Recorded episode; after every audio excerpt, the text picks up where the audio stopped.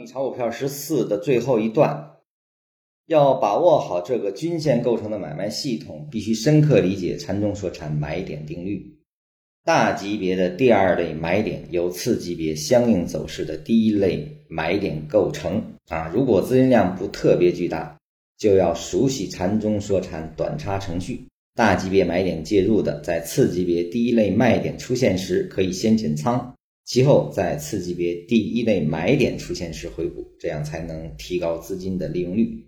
注意，该定律和程序都要注意版权，任何人都可以用，也不收任何版费。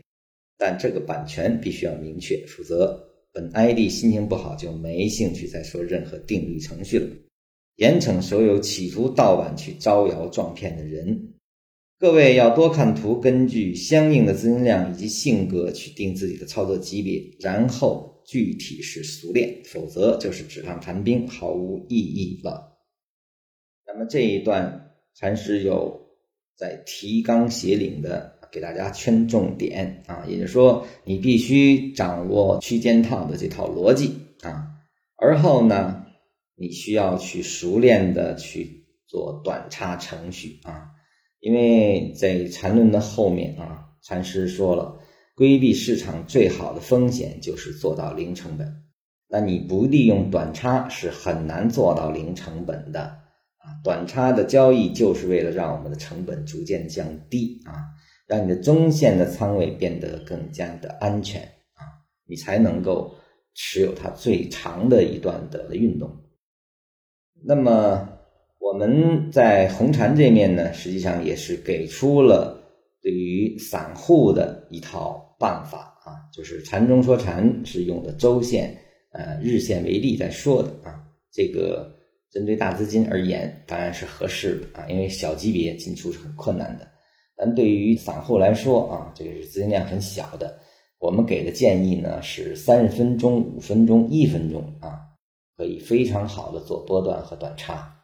这个具体的运用呢，可以去我们的红禅官网去看一下啊，里面是有非常详细的，因为这个是我核心的禅论使用手法。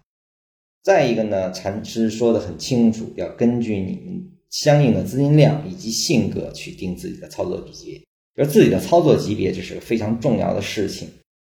操作级别混乱，实际上这个短差程序是没办法起到作用的，这一点需要强调出来。你的资金量。越大，那你选用的基本操作级别那就应该是越高啊。五十以上的至少是要做周线级别的运动啊，用日线或者三十分钟啊，最多两个级别去做短差的获取。那么对于一些小资金来说，那你就是三十分钟啊，五分钟、一分钟去配合。但对一些这个手法比较激进的，而且能力很强的，你甚至可以用五分钟、一分钟，甚至是秒级别来做你的短差程序。所以一定要根据自己的资金量和性格去定自己的操作级别，这是在实操中非常非常重要的一个关键点啊。另外就是练啊，必须熟悉，必须一眼看上去，当下就知道这个地方买点出现了还是卖点出现了。这个想通过学就会，这个很难啊，必须要通过练才可以掌握这个技能。